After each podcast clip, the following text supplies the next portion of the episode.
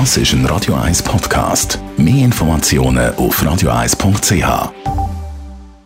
Die grünen Minuten auf Radio 1 wird Ihnen präsentiert von Energie 360 Grad. Nachhaltige Energie und Mobilitätslösungen für die Welt vom Morgen. Energie360.ch ja, seit ein paar Tagen spüren wir den Frühling und es fällt auf beim Spazieren draussen, dass es in Gärten, Parkanlagen, Wälder, Balkon Vogelnistkästen hat. Daniela Friedli von der Umweltarena, für was braucht es Vogelnistkästen?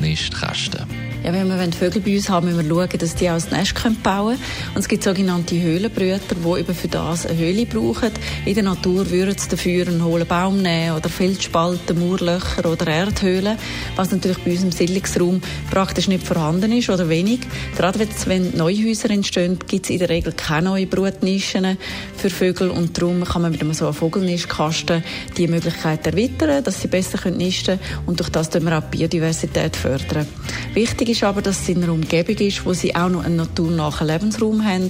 Bepflanzte Balkone, naturnahe Gärten mit Sträuchern, Wiesen, begrünte Fassaden oder Bäume im Siedlungsgebiet helfen damit. Und man kann solche Vogelnistkästen auch selber bauen? Für so einen Nistkasten nimmt man also Baumholz, Fichte oder Tanne am besten.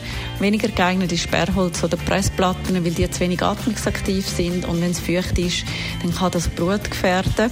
Dann sind Schrauben besser auf lange Sicht als Nägel.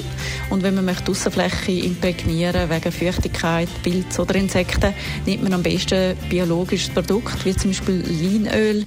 Solche und andere Details findet man aber alles online, beispielsweise auf vogelwarte.ch, wo man auch noch sieht, was für Modelle es gibt und welche Lochgröße und so weiter.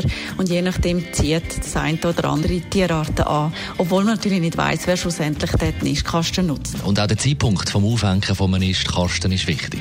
Die Nisthilfen sollte man bis spätestens im Frühling aufhängen. Man könnte es auch schon im Herbst vorher, damit sich die Vögel an das gewöhnen können. Dann die jährliche Reinigung von dem Nistkasten sollte man zwischen September und Ende Januar machen.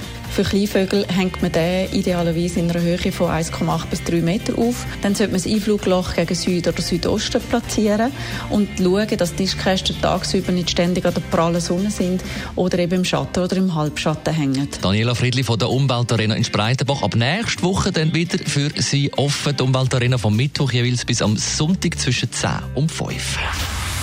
Die grünen Minuten auf Radio 1.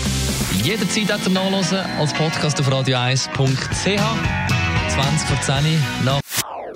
Das ist ein Radio 1 Podcast. Mehr Informationen auf radio1.ch.